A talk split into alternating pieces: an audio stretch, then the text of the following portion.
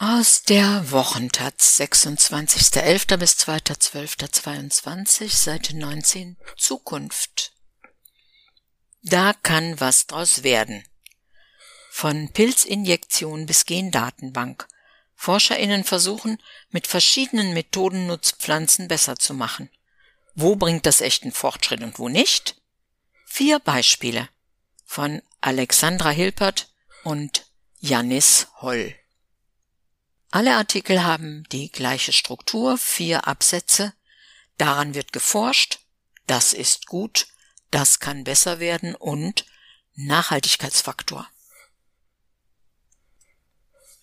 Der Teamplayer Mais. Daran wird geforscht. Ihre Partnerschaft ist etwa so alt wie das Leben auf der Erde. Sogenannte Mykorrhiza-Pilze wachsen um und in der Wurzel von Pflanzen und machen ihnen Nährstoffe besser verfügbar. Im Gegenzug bekommen sie von der Pflanze Kohlehydrate, die sie selbst zum Wachsen brauchen. Die Landwirtschaft will sich diesen natürlichen Prozess nun vermehrt zunutze machen. WissenschaftlerInnen forschen deshalb daran, unter welchen Bedingungen Mykorrhiza-Pilze am besten wirken. In Schneegar im Wendland startete das Institut für Pflanzenkultur den Praxisversuch, ein Maisfeld mit Mykorrhiza-Pilzen zu behandeln. Die sandigen Feldflächen dort sind suboptimale Anbauflächen, weil die Nährstoffe zu wenig und ungleichmäßig verteilt sind und teils in tieferen Erdschichten lagern. Für die Pflanzen sind sie daher nur schwer erreichbar. Mithilfe von Precision Farming, also einer genauen Analyse des Nährstoffgehalts im Boden, versetzen die ForscherInnen den Boden genau dort mit Mykorrhiza-Pilzen, wo der Nährstoffmangel besonders groß war. Das geschieht mit der Aussaat oder schon davor, damit die Pilze Zeit haben, sich zu vermehren. Das ist gut. Studien haben gezeigt, Mais und Mykorrhiza-Pilze gehen eine besonders fruchtbare Symbiose ein. Die Pilze erweitern die Wurzeln der Pflanze. Durch ihr feines Netzwerk von Fäden, sogenannte Hyphen, die tief ins Erdreich wachsen, können sie Nährstoffe besser aufnehmen und leiten diese an die Pflanze weiter. Besonders hilfreich ist das zum Beispiel bei langen Trockenperioden, weil der Pilz das Wasser aus dem Erdreich leichter aufnehmen und an die Wirtspflanze weiterleiten kann. Mykorrhizapilze fördern also vor allem die Ertragsstabilität, weil sie schlechte Anbaubedingungen ausgleichen. Die Pilze tun aber nicht nur den Pflanzen gut, sondern auch der Erde. Der Boden bleibt locker und durchlüftet und auch die klebrigen Ausscheidungen der Pilze helfen. Sie binden auch CO2, was wiederum gut fürs Klima ist. Das Ganze funktioniert nicht nur mit Mais, sondern zum Beispiel auch beim Anbau von Sojabohnen. Das kann besser werden? Pilze lassen sich weder bei allen Pflanzenarten noch in jedem Boden anwenden. Sie sind also kein Allheilmittel. Insbesondere ein hoher Phosphorgehalt im Boden, der zum Beispiel durch Düngemittel entsteht, schränkt den Pilz in seinem Wachstum ein. BäuerInnen müssen sich also entscheiden zwischen den Pilzen und konventionellem Dünger. Die Kombination von beidem ist komplex. Mykorrhiza-Pilze kommen deshalb bisher fast nur in der Biolandwirtschaft zum Einsatz. Sie sind außerdem teuer. Ihr volles Potenzial kann allerdings sowieso erst dann erreicht werden, wenn es WissenschaftlerInnen gelingt, die zahllosen Pilzarten besser zu erforschen. Denn welche Pilz-Pflanzensymbiosen besonders gut gelingen, ist je nach Art und Umgebung sehr unterschiedlich. Nachhaltigkeitsfaktor? Hoch. Wenn sich die Pilze zu einer potenziellen Alternative zu stickstoffhaltigem Dünger entwickeln, wäre das nicht nur für die Sandäcker im Wendland eine gute Nachricht. Das Durchhaltetalent Reis. Daran wird geforscht. Reis hat eine Superkraft. Er ist praktisch unsterblich, denn nach jeder Ernte sprießen ganz von selbst neue Keime aus den Feldern. Nachteil? Die zweite Ernte ist meist deutlich weniger ertragreich als die erste. Für BäuerInnen lohnte es sich bisher mehr, jedes Jahr aufs Neue auszusäen. Ein internationales Forschungsteam hat in einem seit 99 laufenden Projekt mithilfe zahlloser Kreuzungsversuche eine neue Reissorte mit dem Namen PR23 gezüchtet. P steht für Perennial, also mehrjährig, R für Reis und 23 für die fortlaufende Zahl der Kreuzungen des Forscherinnenteams. Mehrjährig bedeutet, einmal ausgesät, soll sie mehrere Jahre gleichmäßigen Ertrag abwerfen. Dafür haben die ForscherInnen eine einjährige asiatische Reissorte mit einer mehrjährigen Wildsorte aus Nigeria gekreuzt. Das Produkt wurde nun fünf Jahre lang an drei Orten in der chinesischen Provinz Yunnan angebaut. Das ist gut. Das Konzept funktioniert. Die neue Sorte kann mit nur einem Aussäen vier Jahre lang zweimal pro Jahr geerntet werden. Dabei steigt sogar der Ertrag. Im Vergleich zu herkömmlichen Sorten waren es durchschnittlich 100 Kilogramm mehr pro Hektar. Die neue Sorte spart den BäuerInnen also Arbeit und Zeit. Etwa 70 Tage weniger mussten sie in den Jahren nach der Aussaat in die PR23-Felder investieren. Auch dem Erdreich scheint die neue Reissorte gut zu tun. Weil die Erde häufiger wenig umgegraben wird, bleiben mehr Nährstoffe zurück als bei herkömmlichen Reissorten. Das kann besser werden? Seltenes Umgraben hat auch Nachteile.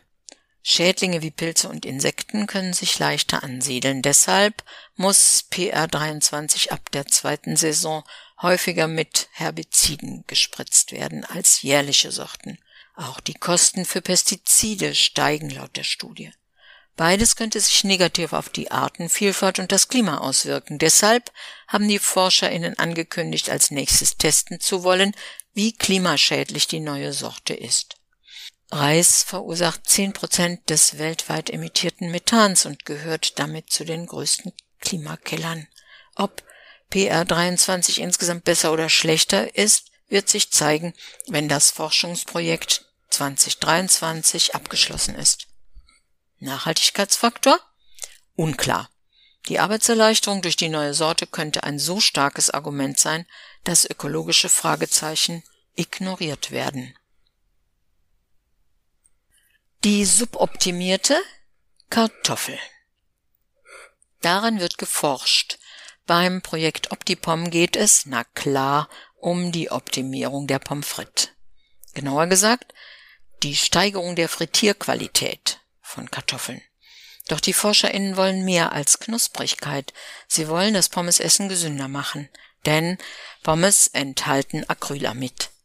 Der Stoff gilt als krebserregend und erbgutschädigend. Beim Frittieren von Kartoffeln werden Zucker und Aminosäuren zu neuen Stoffen umgewandelt. Dabei entstehen Bräune und leckere Röstaromen, aber eben auch Acrylamid. Um den Acrylamidgehalt zu senken, muss man den Zuckergehalt in der Kartoffel verringern. Und Zucker bildet sich wiederum in der Knolle, wenn sie gestresst ist. Die Herausforderung für die ForscherInnen lautet also, wie verhindert man, dass Kartoffeln gestresst sind? Von 2018 bis 2021 testete ein Forscherteam der Bayerischen Landesanstalt für Landwirtschaft, unter welchen Bedingungen am wenigsten Zucker in den Knollen gebildet wird. Das ist gut. Generell zeigte sich, dass einer der größten Hebel für Knusprigkeit in der Lagerung liegt. Kartoffeln dürfen nicht unter 7 Grad Celsius gekühlt werden sonst entsteht Zucker. Auch für den Anbau haben die Forschenden konkrete Ansätze gefunden, die Pommes besser machen. Zum Beispiel sollte nachgewässert werden, wenn 50 Prozent des Wassers im Boden von der Kartoffelpflanze aufgenommen wurden, weil es die Wurzeln sonst zu viel Kraft kostet, weitere Flüssigkeit zu ziehen. Das kann besser werden. Leider gilt, je mehr Dünger, desto schöner die Frittenfarbe. Der Grund dafür ist, dass Hitze ein Hauptfaktor für Kartoffelstress ist. Gegen Hitze wiederum hilft gutes Blätterwachstum. Dichtes Kartoffellaub schützt die Knolle, sagt Studienkoordinator Adolf Kellermann. Das Problem daran ist, dass dichte Blätter am besten durch reichlich Stickstoffdüngung entstehen. Leider erbleicht auch die schönste Fritte im Angesicht der Folgen, die ein zu hoher Stickstoffgehalt für die Umwelt haben kann, auch die optimale Bewässerung ist bei Wasserknappheit ein Problem. Bessere Pommeskartoffeln sind aber nicht nur potenziell schlechter für die Umwelt, sie kommen auch weniger gut mit dem Klimawandel klar. So haben die Bewässerungstests gezeigt, dass sowohl Trockenheit als auch viel Regen für einen jeweils höheren Zuckergehalt sorgten. Und sowohl die Starkregentage als auch die Dürretage nehmen fast überall in Deutschland mit der Klimakrise zu. Nachhaltigkeitsfaktor gering. Knusprigere und gesündere Pommes für eine höchstwahrscheinlich schlechtere Ökobilanz zu erkaufen, ist eine Rechnung auf ziemlich kurze Sicht. Das Revival Weizen. Daran wird geforscht. In der Genbank am Leibniz Institut für Pflanzengenetik und Kulturpflanzenforschung IPK lagert ein Schatz. Mehr als 27.000 Weizensorten, darunter auch viele alte und exotische, werden hier konserviert. Darunter Genvarianten, die unseren modernen Weizensorten abhanden gekommen sind. Doch gerade die könnten für den Weizenanbau in Zukunft entscheidend sein. Unter Führung des IPK hat ein Forschungsteam untersucht, wie man diese biologische Vielfalt für eine umweltfreundliche Landwirtschaft nutzen kann. Die WissenschaftlerInnen suchen alte und nicht heimische Sorten, die dabei helfen können, zukünftigen Herausforderungen durch den Klimawandel zu trotzen, sei es in Bezug auf Schädlinge, Trockenheit oder Naturkatastrophen und kreuzen diese ein. Das ist gut. Die Ergebnisse der Kreuzungsversuche lieferten höhere Erträge als wichtige moderne Weizensorten. Neben dem höheren Ertrag brachten die neuen Sorten auch Genomregionen mit sich, die besonders resistent gegen Gelbrostbefall sind. Gelbrost ist eine Pilzkrankheit, die Pflanzen einst nur im Norden Deutschlands befallen hat. Wegen klimabedingter milderer Frühjahre kommt er nun immer häufiger im Süden vor. Mit den neuen potenzialen Genvarianten in diesen Regionen könnten wir das Immunsystem des Weizens diversifizieren, sagt Joachim Reif, der an dem Projekt beteiligt war. Bedeutet im Klartext, die Gene der alten Weizensorte, die sie vor Gelbrost schützen, können zukünftig mit Hilfe von Kreuzungen auf andere Sorten übertragen werden, um sie resistenter zu machen. Das kann besser werden? Bis die neu entdeckte genetische Variation beim Weizenanbau eingesetzt wird, dauert es noch. Neue Weizensorten müssten der Landwirtschaft heutzutage mehr liefern als stabile Erträge und Resistenz gegenüber Gelbrostbefall, sagt Agrarwissenschaftler Albert Schultes. Der Klimawandel und ein wachsendes Ernährungsbewusstsein in der Gesellschaft macht die Liste an Voraussetzungen noch länger. Damit sich der Anbau der neuen Weizenvariationen lohne, brauche es deshalb weitere Untersuchungen, Kreuzungen und Selektion. Nachhaltigkeitsfaktor? Hoch. Projekte der vergangenen Jahre haben gezeigt, dass sich der Blick auf frühere Artenvielfalt lohnt. Pflanzenfortschritt kann also auch Retro sein.